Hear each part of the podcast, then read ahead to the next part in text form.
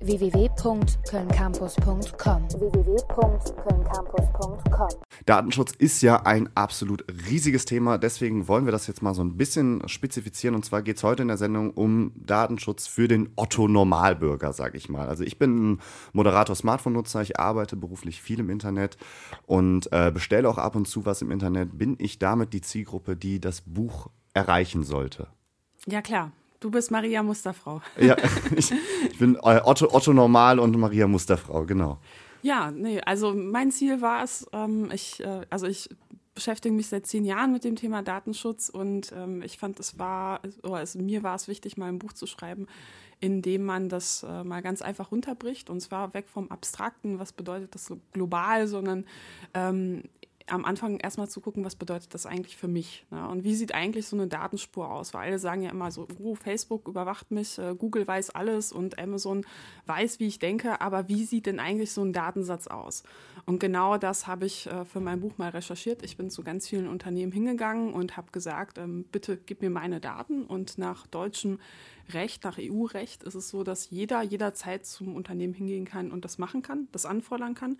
Das Ding ist, die meisten Leute machen das halt nie so. Und deshalb wollte ich das mal stellvertretend für alle Otto-Normalnutzer und Maria Musterfrauen machen, um mal zu zeigen, wie sieht sowas eigentlich aus und was kann beispielsweise eine Psychologin aus so einem Einkaufsprofil eigentlich mal rauslesen. Und wie ist das bei dir, bevor du dann auch einige Selbsttests gemacht hast mit Fitness-Tracker etc.? Ähm, wie ist das bei dir dann vorher gewesen mit der äh, mit dem Datenschutz und mit der Datennutzung vor allem? Also hast du extrem viel im Internet bestellt und warst auf allen Social-Media-Kanälen äh, online die ganze Zeit oder warst du eigentlich eher gemäßigt unterwegs, weil du halt einfach ein bisschen Ahnung von äh, der Thematik hast und einfach deine Daten da ein bisschen bei dir behalten wolltest? Ja, es war schon eine Mischung aus beiden. Also ich habe für den Versuch ähm, gezielt unglaublich viel bei Amazon bestellt und ich muss sagen, es ist einfach auch bequem. Ne? Man gewöhnt sich da sehr schnell dran. Gleichzeitig habe ich auch ähm, ja, mehr Google genutzt, ähm, Facebook intensiver genutzt.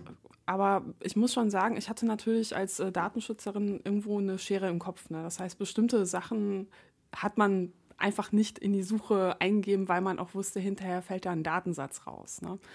Aber bei Amazon beispielsweise ist es schon so, dass man, ähm, wenn man das einfach in seinen Alltag irgendwann so integriert hat, dass man äh, Rezensionen da nachschaut, gebrauchte Bücher, alles Mögliche, dann vergisst man das irgendwann auch. Ne? Dann ist das so ein Automatismus und da fand ich das schon spannend hinterher zu sehen, äh, was ich eigentlich vergessen hatte, was ich letztes Jahr so gemacht habe, weil das konnte man wirklich äh, alles nachvollziehen. Und ähm, fühlst du dich da jetzt so ein bisschen äh, äh, digital nackt, dass äh, du jetzt durch diese Selbsttests und durch diese ganze Recherche äh, ja viele Daten von dir ja auch preisgegeben hast, wenn du sagst, du hast unfassbar viel bei Amazon bestellt? Oder waren das eher random Bestellungen, äh, aus denen man nichts herauslesen kann?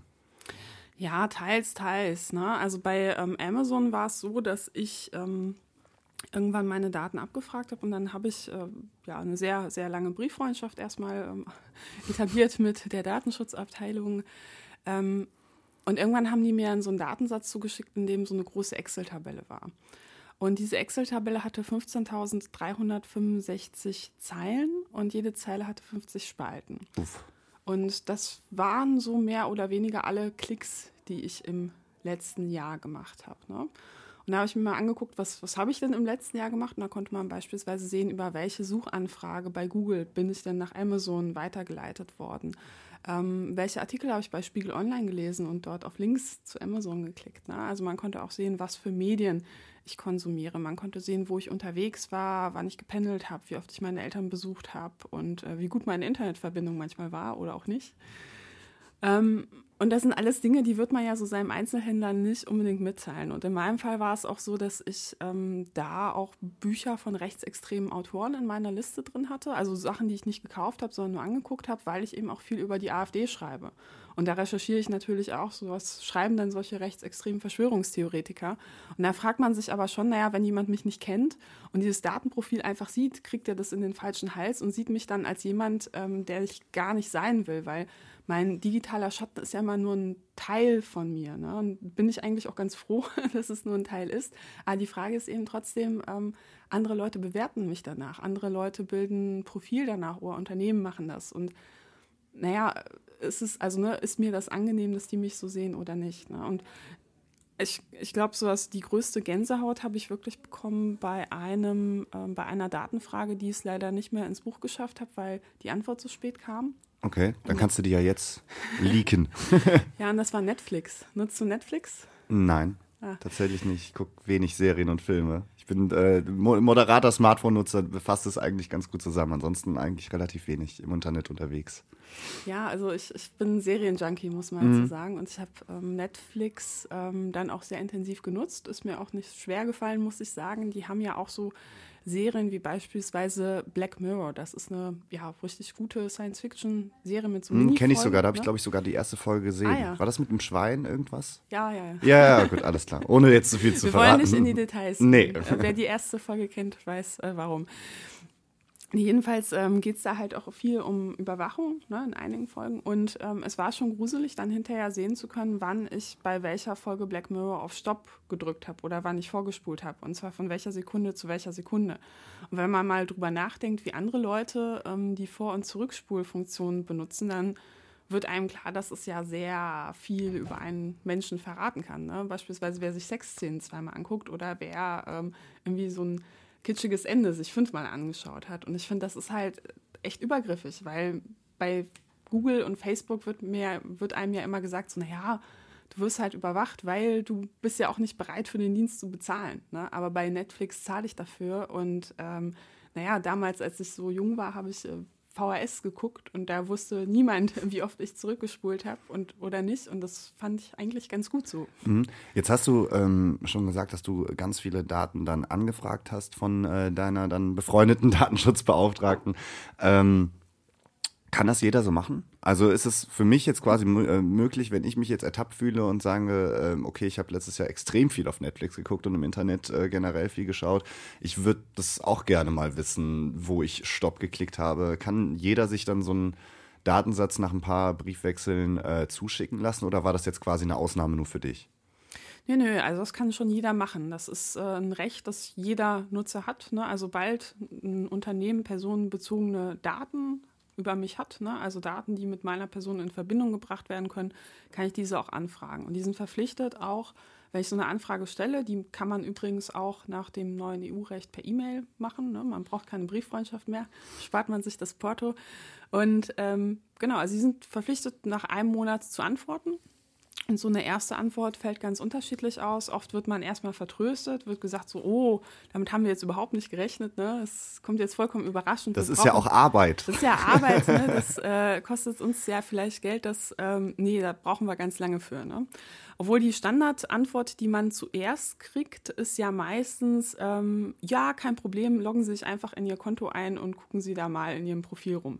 Und damit sollte man sich niemals zufrieden geben. Also es hat ähm, Amazon beispielsweise versucht, ähm, das hat auch die Deutschlandcard versucht, als ich Infos über mein Einkaufsverhalten haben wollte. Und das ist eigentlich so, sage ich mal, die erste Firewall, mit der sie versuchen, ähm, ja, ihre Kunden so ein bisschen äh, in die falsche Richtung zu locken. Und da sollte man sich nie mit zufrieden gehen, sondern immer weiterfragen. Also bei Amazon und bei Netflix habe ich leider ähm, ja mehrfach nachfragen müssen, bis ich die Daten hatte, die ich haben wollte. Na, aber der Vorteil ist, wenn, wenn jemand wie ich das schon mal durchexerziert hat, dann weiß man ja auch, was man rauskriegen kann, wenn man lange genug, genug nachfragt. Und dass man halt auch erstmal jetzt überhaupt weiß, dass man ja auch ein Recht darauf hat, äh, das zu erfahren und dass die einem das zuschicken müssen.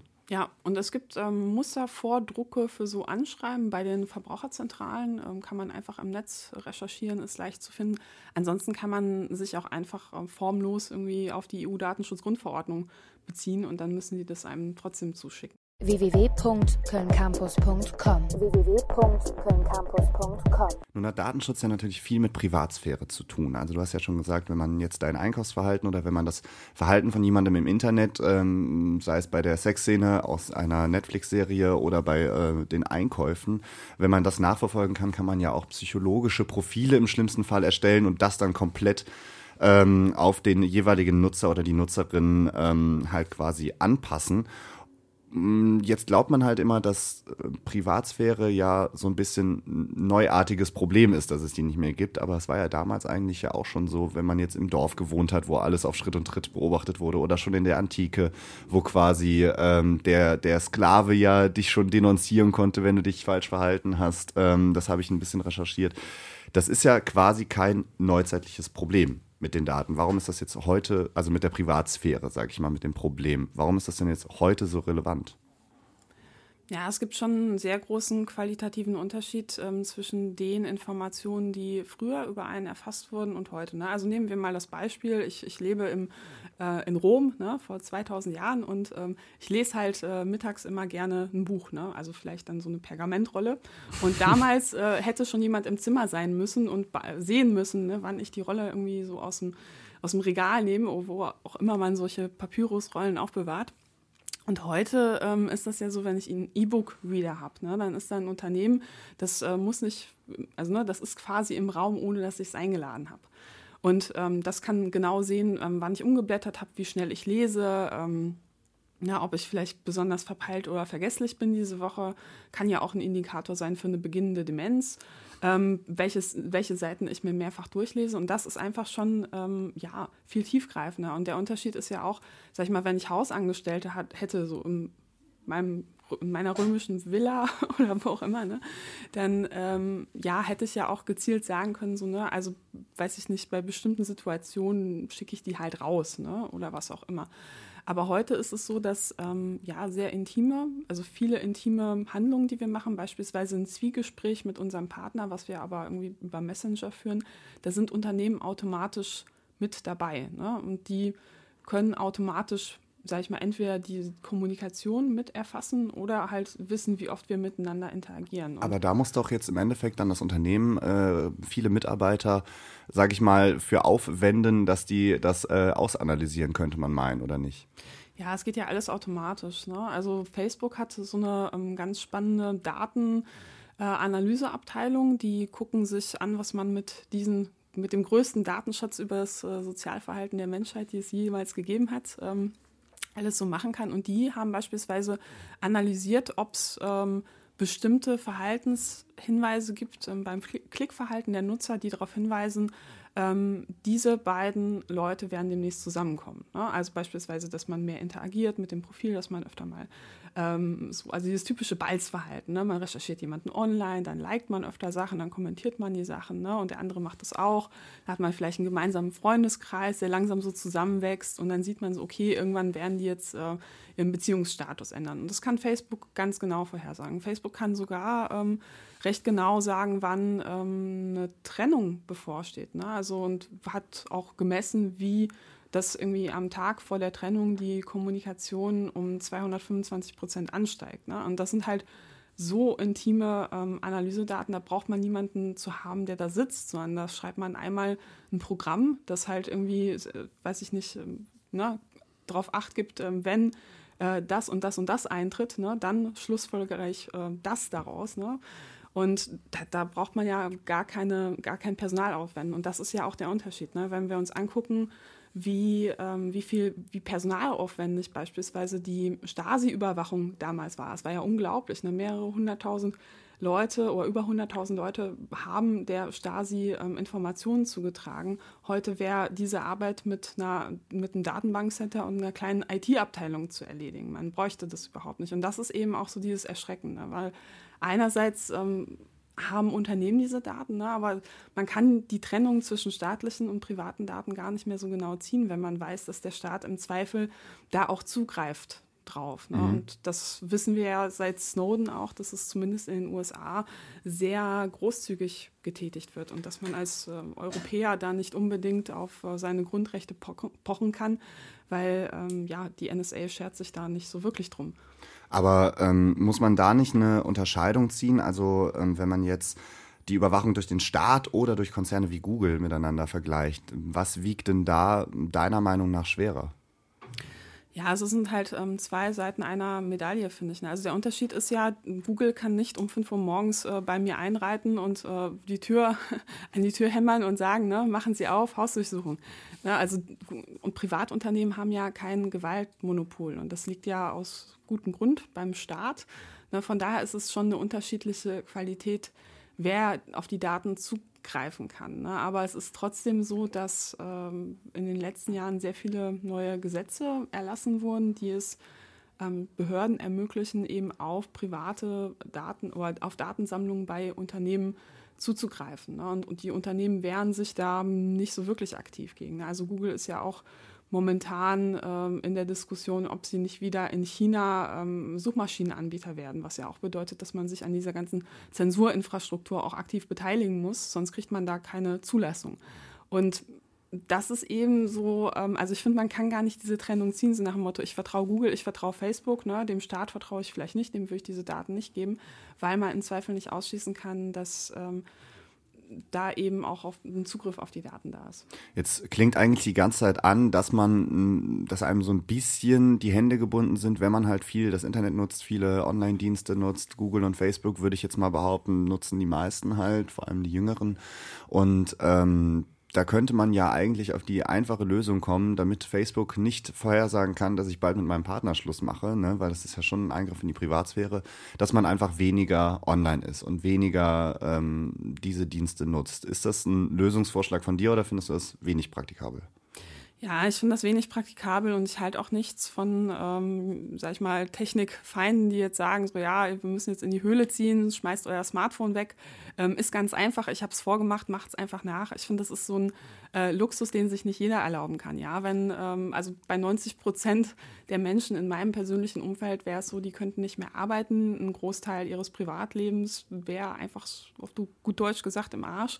Ne? Und man wäre ähm, wirklich ausgeschlossen. Und von daher würde ich eher dafür plädieren, ähm, sich nach Alternativen umzuschauen. Ne? Also ich habe beispielsweise meine komplette Familie dazu überredet, ähm, von WhatsApp zu Signal zu wechseln. Das ist ein alternativer Anbieter für Messenger und funktioniert genauso gut wie WhatsApp, ohne dass äh, der Facebook-Konzern meine ähm, Kommunikationsdaten bekommt. Und das Interessante ist, ähm, einer der Gründer von WhatsApp hat äh, ja über 50 Millionen US-Dollar an Signal gespendet, nachdem er sein, also sein Unternehmen an Facebook verkauft hat, weil er eben gesagt hat, so, hm, das war vielleicht doch keine so gute Idee und kein guter Beitrag ähm, für, für eine bessere Welt, dass ich das verkauft habe. Und, ähm, und er hat gesagt, er ruft Menschen dazu auf, lieber diesen Dienst zu nutzen als seine ursprüngliche Erfindung. Na, und man kann schon gucken, dass man Alternativen nutzt. Oder ich finde, es macht ja auch etwas mit einem, wenn man erstmal weiß, wie so eine Datenspur aussieht, dass man sich auch überlegt, ähm, in welchen Fällen nutze ich solche Dienste und in welchen Fällen nutze ich vielleicht eine alternative Suchmaschine oder kümmere mich darum, dass ähm, ich meine Identität verschleier, weil ich nicht möchte, dass das in meinem Profil auftaucht. Aber ich glaube, langfristig müssen wir uns eben dafür einsetzen, dass es so ein Minimalstandard gibt. Ne? Das, also ich kann in jeden Supermarkt gehen und mir einen Joghurt kaufen, kann darauf vertrauen, der wird mich schon nicht umbringen. Und ich kann äh, auf die Kalorientabelle äh, gucken und dort alles nachlesen. Aber bei Online-Diensten wird einem abverlangt, ich soll irgendwie fünf Stunden AGB und Kleingedrucktes lesen. Mal ganz ehrlich, das macht mhm. doch keiner. Und ich finde, da braucht man eben Minimalstandards, weil sonst ist das eben so eine Elitenveranstaltung der Datenschutz. Die Leute, die es technisch checken und die die Zeit dafür haben, das kann es ja nicht sein. Ja, und jetzt hast du jetzt gerade schon ein gutes, ähm, eine gute Sache angesprochen, und zwar das Vertrauen. Ne? Ich meine, wenn du jetzt sagst, okay, äh, wenn man jetzt Signal benutzt als ähm, Alternative zu Facebook, man ist sich ja spätestens seit dem Datenschutzskandal bei Facebook relativ sicher, dass dieser Konzern etwas mit den Daten macht, was er eigentlich nicht tun sollte. Ähm, daher ist es ja sinnvoll, nach Alternativen zu suchen. Aber auch bei diesen Alternativen, bei Signal jetzt zum Beispiel, je größer es wird, desto größer ist der Konzern. Da ist es ja ab einer gewissen, also eigentlich ist es ja immer eine Vertrauensfrage. Vertraue ich dieser App, die ich hier auf mein Smartphone geladen habe, selbst wenn nicht äh, äh Google, Facebook etc. dahinter steckt? Weil ähm, die Kontrolle äh, ist da ja so ein bisschen schwer zu greifen, würde ich behaupten. Naja, teilweise. Also gerade bei Messengern geht es ja auch darum, ähm, wie die Inhalte verschlüsselt sind. Ne? Also beispielsweise kann ähm, ein Server in der Mitte überhaupt mitlesen, was ich da schreibe, ne? oder ist es Ende-zu-Ende-Verschlüsselung, dass nur die Kommunikationspartner wirklich da reinschauen können. Und da ist ja so eine Transparenzoption, dass man sagt, ähm, wir veröffentlichen den Quellcode der Software im Internet, sodass jeder den nachprüfen kann. Und ähm, wenn, also nur jederzeit kann uns jemand nachweisen, so wir halten nicht das, was wir versprechen oder eben doch. Aber die Ende-zu-Ende-Verschlüsselung steht ja auch bei WhatsApp. Ja, schon, aber ähm, das ist eben der Unterschied zu Signal. Ne? Also die veröffentlichen nicht ihren Source Code und ähm, eine unabhängige Prüfung ist da nicht möglich. Und ich finde, das ist einfach ganz wichtig, dass man ähm, da nicht irgendeiner Instanz vertrauen muss oder dem Unternehmen selber so, sondern ähm, dass da wirklich eine unabhängige ähm, Stelle ist, die das prüft. Ne? Und ich finde, das äh, Businessmodell von einem Unternehmen oder eben einer gemeinnützigen Stiftung ist ja schon ein anderes. Ne? Also es trägt auch zum Vertrauen bei, wenn ich weiß, naja, die wollen gar kein Geld damit verdienen. www.kölncampus.com www.kölncampus.com Jetzt will ich nicht dieses Ich habe nichts zu verbergen Argument bringen, weil ich glaube, das ist halt langsam mal durch. Ähm, das war ja schon vor fünf oder sechs Jahren eigentlich durch und spätestens seit äh, dem Datenschutzskandal jetzt äh, bei Facebook ist das, glaube ich, ein bisschen obsolet. Aber ich würde, glaube ich, vielen Leuten aus der Seele sprechen, wenn man, wenn ich mal frage, ob das Thema nicht vielleicht ein bisschen aufgebauscht wird. Es ist sehr skurril, wenn das Smartphone zum Beispiel mithört, wenn man die ganze Woche über Katzenfutter redet, dass dann bei Facebook eine Werbung für Katzenfutter angezeigt wird. Aber jetzt mal abgesehen von Werbung bekomme ich ja meistens gar nichts mit von dem Datenmissbrauch, der durch die Konzerne oder auch durch den Staat, je nach nachdem wo, ähm, stattfindet. Ich kann mir ja auch oft nicht vorstellen, wie die jetzt gerade aus meinen Daten Profit machen können, wenn man jetzt mal die Werbung wirklich ausklammert ähm, und vielleicht auch meine Bankdaten. Könntest du da vielleicht so ein bisschen ähm, das, das, das Dunkel erhellen äh, bei, diesen, bei diesen Leuten, die halt sagen, okay, mir ist es eigentlich egal, ob bei Facebook jetzt personalisierte Werbung angezeigt wird. Solange meine Bankdaten safe sind, ist alles eigentlich in Ordnung. Ja, die Sache ist die, dass äh, Datensammlungen, die heute angelegt werden, in Zukunft zu ähm, ja, einer Benachteiligung führen können und ich das noch oder wir es noch gar nicht abschätzen können, ähm, was für Folgen das konkret haben kann. Und was ich am spannendsten bei der Buchrecherche fand, war wirklich ähm, der Bereich Gesundheit. Da habe ich mir mal angeguckt, wie eigentlich so, sage ich mal, äh, ja, Krankenversicherungen in den USA funktionieren ich habe ja für das äh, Buchexperiment mir auch so einen Fitness-Tracker zugelegt. Und ne, also es gibt ja viele Leute, die, die nutzen Fitness-Apps und so weiter. Ist ja auch, muss ich sagen, geiler Scheiß. Ne? Also man kann so viel über seinen Körper erfahren und das fand ich auch ähm, echt spannend und motivierend.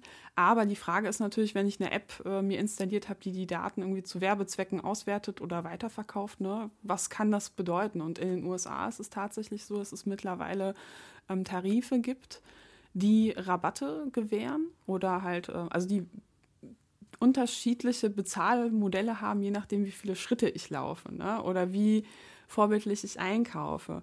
Und das finde ich schon echt übergriffig. Also ich, ich fand so, das Sahnetüpfelchen war wirklich ein ähm, Zahnzusatzversicherungstarif, bei dem man eine elektronische Zahnbürste bekommen hat. Und je nachdem, wie häufig und gründlich man sich die Zähne putzt, hat man dann mehr oder weniger bezahlt. Ne? Und der eine oder andere mag dann vielleicht denken, so ja, okay, dann wird ja jeder so nach seinen, nach seinen ähm, Möglichkeiten bezahlt, ne? oder nach seiner Faulheit muss er dann halt bezahlen. Wer nicht viel läuft, der muss dann halt blechen. Ne? Finden ja einige Leute vielleicht fair. Aber es bedeutet ja, dass eine alleinerziehende Mutter mit zwei Kindern, die einen Bürojob hat, dann ähm, abends vielleicht in ihrem Wohnzimmer dann im Kreis laufen wird, weil sie sonst ihre Schritte nicht vollkriegt und mehr bezahlen muss. Ne? Und das wird dann halt ähm, schon zu einer ungleicheren Gesellschaft führen. Und datengetriebene Diskriminierung funktioniert wirklich in vielen Bereichen auf einer ganz ja, auf einer unsichtbaren Ebene. Beispielsweise gibt es ja bei Online-Shops immer unterschiedliche Bezahloptionen. Ne? Also beispielsweise entweder kann ich mit ähm, Kreditkarte zahlen oder PayPal oder ich kann aber ähm, nachher auf Rechnung zahlen. Ne? Und diese Option nachher auf Rechnung zahlen wird eben ähm, anhand von ähm, Datenanalysen manchen Leuten eingeblendet und manchen Leuten nicht eingeblendet. Und da geht es eben beispielsweise auch um ähm, ja, Schufa-Score und solche Geschichten, aber auch um die Wohngegend. Ne?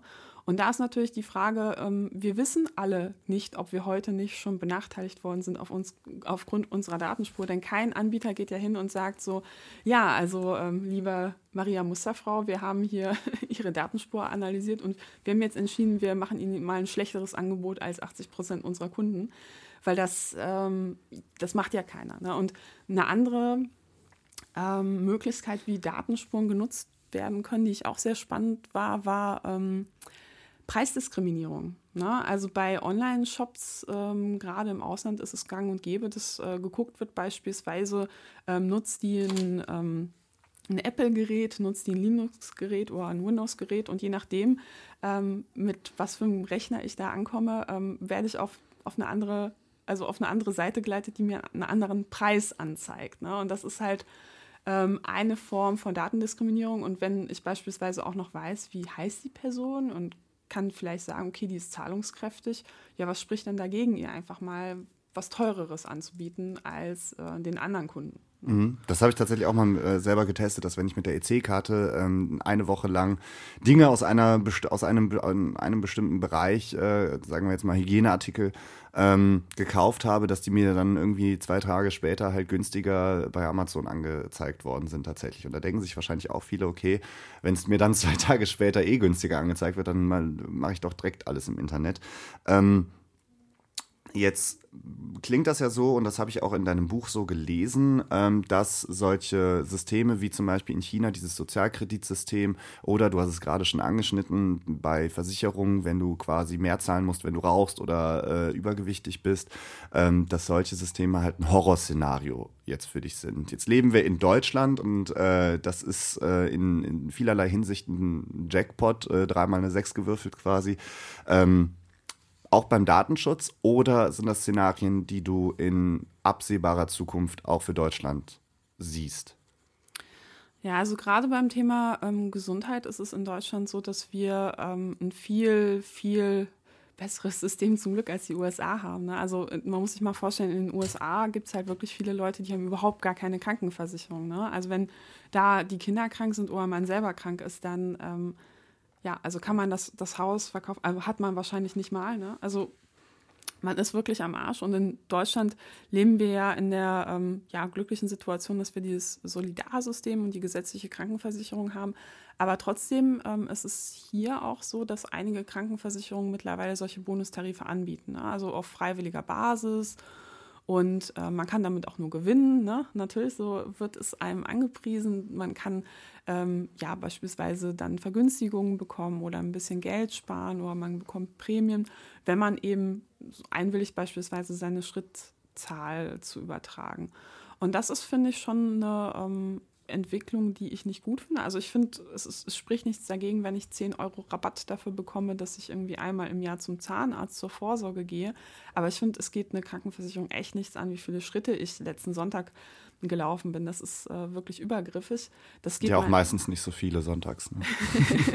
ja, genau deshalb. Nee, aber, aber ähm, und das äh, gibt es in Deutschland eben auch. Und das äh, Problem ist eben gerade bei Versicherungsmärkten, dass ähm, wenn man so etwas einmal einführt, werden alle, werden viele Leute, die wirklich, bei denen es auf 10 Euro mehr oder weniger im Monat echt ankommt, die werden solche Tarife dann annehmen. Und ich finde, ähm, da kann man auch nicht so wirklich von Freiwilligkeit sprechen, wenn man eben eine finanzielle Not hat. Und es wird langfristig dazu führen, oder es kann langfristig dazu führen, dass so ein Tarif einfach der Standard wird. Ne? Und mhm. wenn man sich erstmal daran gewöhnt hat, spricht ja auch nichts dagegen, noch weitere Daten mit in so einen Tarif zu nehmen. Und ähm, ja, der Gesundheitsminister Jens Spahn hat vor kurzem angekündigt, dass ähm, wir in ein paar Jahren so etwas wie die elektronische Gesundheitsakte bekommen werden. Das ist quasi die Möglichkeit, online oder per App ähm, auf seine Gesundheitsdaten zuzugreifen, beispielsweise Röntgenbilder und mein, meine Arztdatei und so weiter.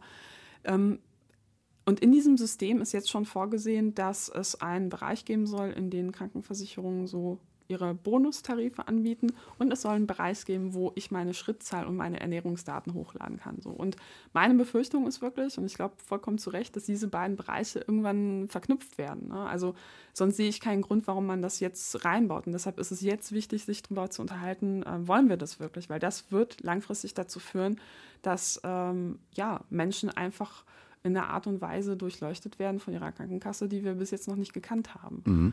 Und ähm, ich höre da jetzt so ein bisschen raus, dass du sagst, Bonustarife, also wenn ich zum Beispiel sehr, sehr, sehr sportlich bin und das irgendwie dann äh, teile, dann kriege ich 10% Rabatt. Ähm, äh, findest du gar nicht so verkehrt, wenn sie eine gewisse Grenze nicht überschreiten? Ja, die Frage ist halt immer, was für ähm, Daten dabei erfasst werden. Ne? Also wenn ich, also es gibt ja auch Bonusprogramme, bei denen man ähm, einen Bonus bekommt, wenn man sich zu einem äh, Vereinskurs oder so etwas anmeldet. Ne? Und ich finde, da spricht nichts gegen, sage ich mal, wenn das halt ein moderater Bonus ist und wenn ähm, dabei jetzt keine sensiblen Daten erfasst werden. Mhm. Aber meine Also wo nur der Name quasi steht, der ist in dem Sportverein angemeldet, äh, Punkt. Das ja, war's. Ne? Aber so die Frage, wie viele Schritte ich laufe, das mhm. kann wirklich in Kombination mit anderen Sachen echt viel über dich verraten. Ne? Also in meinem Beispiel war es so, dass ich nachher sehen konnte, ähm, wie war denn äh, die jeweilige Party. Ne? Also es ist halt, äh, klingt trivial, aber ich finde, das ist ja schon etwas, das ich jetzt nicht unbedingt meinem, also nicht mal meinem Arzt äh, sagen würde. Ne? War es eine Stehparty, war es eine Tanzparty, ähm, bin ich abends noch eine Runde um Glock gelaufen, ähm, weil es mir nicht gut ging. Ne? Und das sind halt einfach äh, Sachen, die, die, die finde ich echt übergriffig. Ne? Also die Schrittzahl mhm. geht die Krankenversicherung nichts an. Punkt. www.kölncampus.com www.kölncampus.com ähm, Das Thema wird ja jetzt in den nächsten Jahren dann, glaube ich, immer relevanter werden. Deswegen bin ich ganz froh, dass wir da jetzt schon äh, drüber sprechen können. Aber äh, viele sagen ja, der technische Wandel, der ist sowieso nicht aufzuhalten, äh, wenn man jetzt aus Deutschland äh, in die USA guckt oder nach Asien. Das wird bei uns auch kommen, das wird irgendwann äh, von Übersee rüberschwappen. Jetzt gab es aber den Datenschutzskandal bei Facebook und da gab es einen, einen, extremen Wertabfall von Facebook ähm, bei der Börse ist es also pathetisch gesagt doch noch nicht zu spät, äh, da dass, dass der Datenschutz quasi eine relevantere Stellung noch, noch einnimmt und dass quasi ähm, diese, diese Datenpiraterie, nenne ich es mal, weil da, Daten sind ja quasi nach Gold und Öl so jetzt gerade das äh, absolute Zahlungsmittel. Ähm, Würdest du sagen, dass dieser Wertabfall an der Börse von Facebook und dieser Facebook-Datenschutzskandal äh, dass das jetzt quasi rückläufig ist? Oder sagst du auch, okay, der technische Wandel ist nicht aufhaltbar, wir müssen jetzt darüber reden, damit wir nicht in zehn Jahren auf einmal ähm, gläsern sind?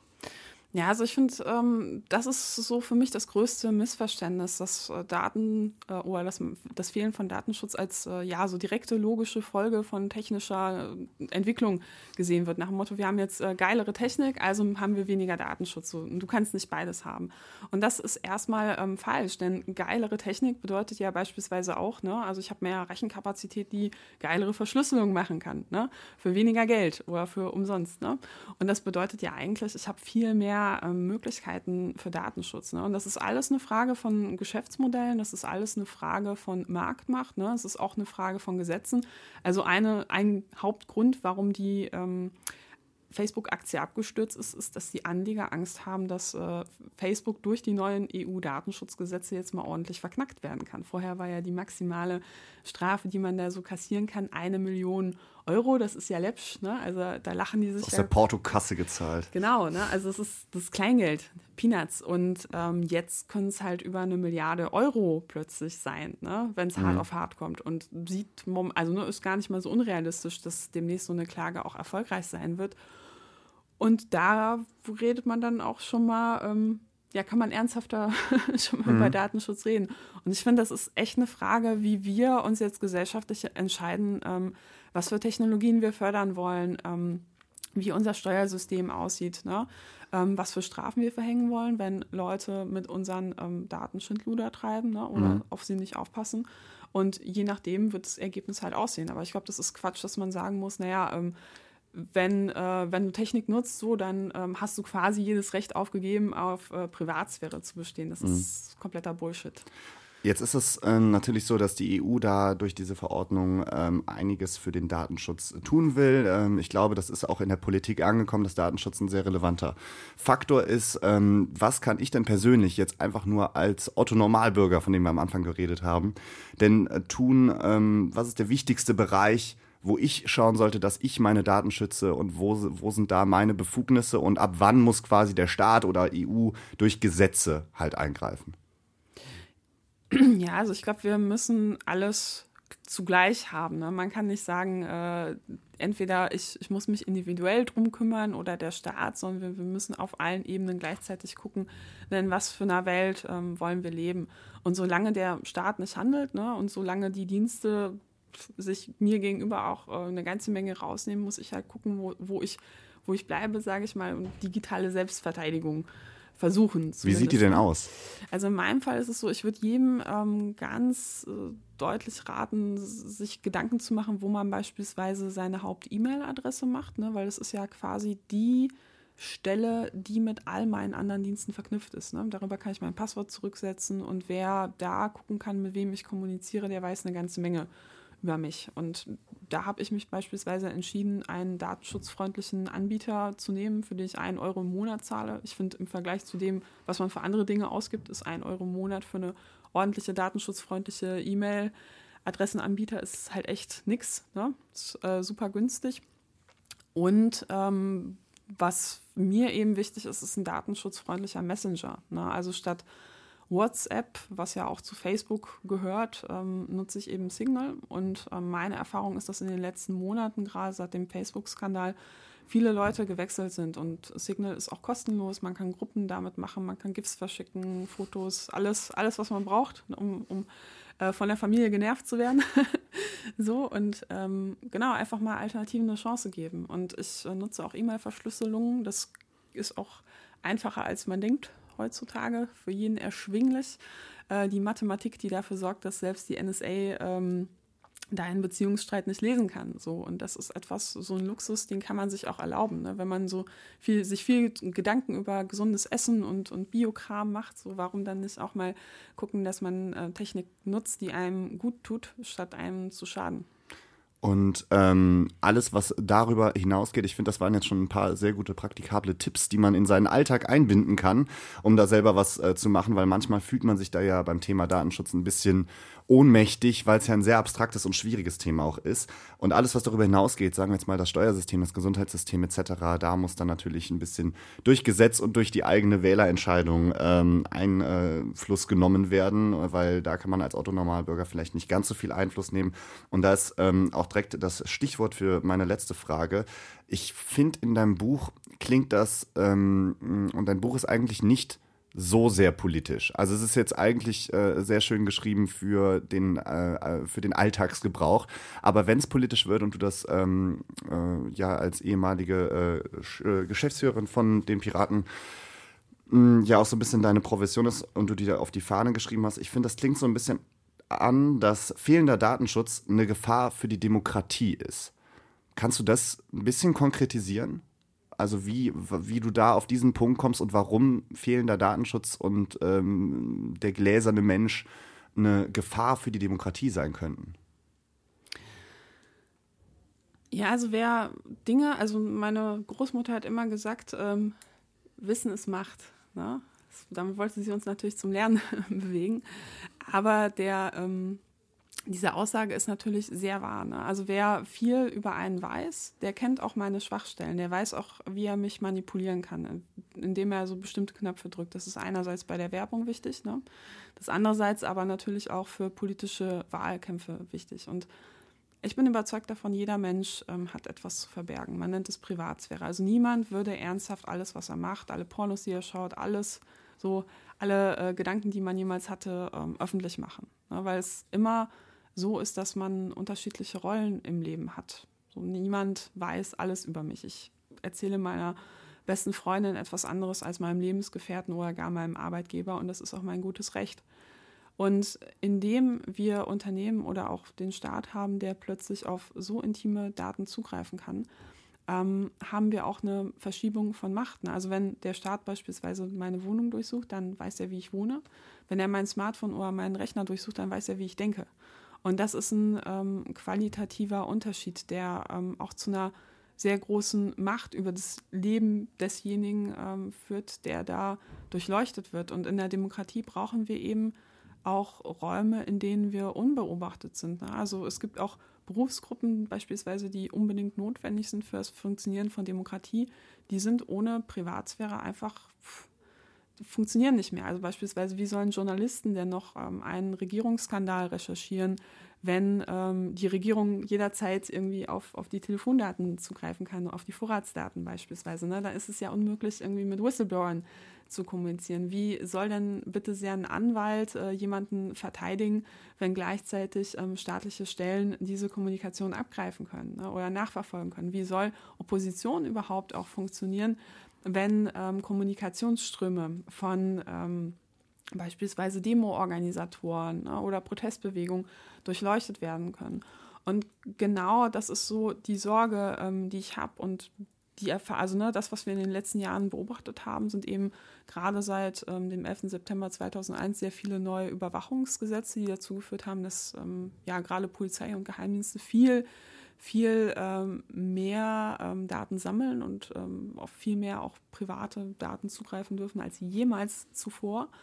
Und das führt dazu, dass äh, ja, ich mir wirklich Sorgen mache, auch in, im Kontext des Rechtsdrucks, was ist denn eigentlich, wenn das mal in andere Hände fällt? Ne? Also was wir eigentlich jetzt gerade bauen, ist äh, nicht mehr und nicht weniger als ein schlüsselfertiger Überwachungsstaat.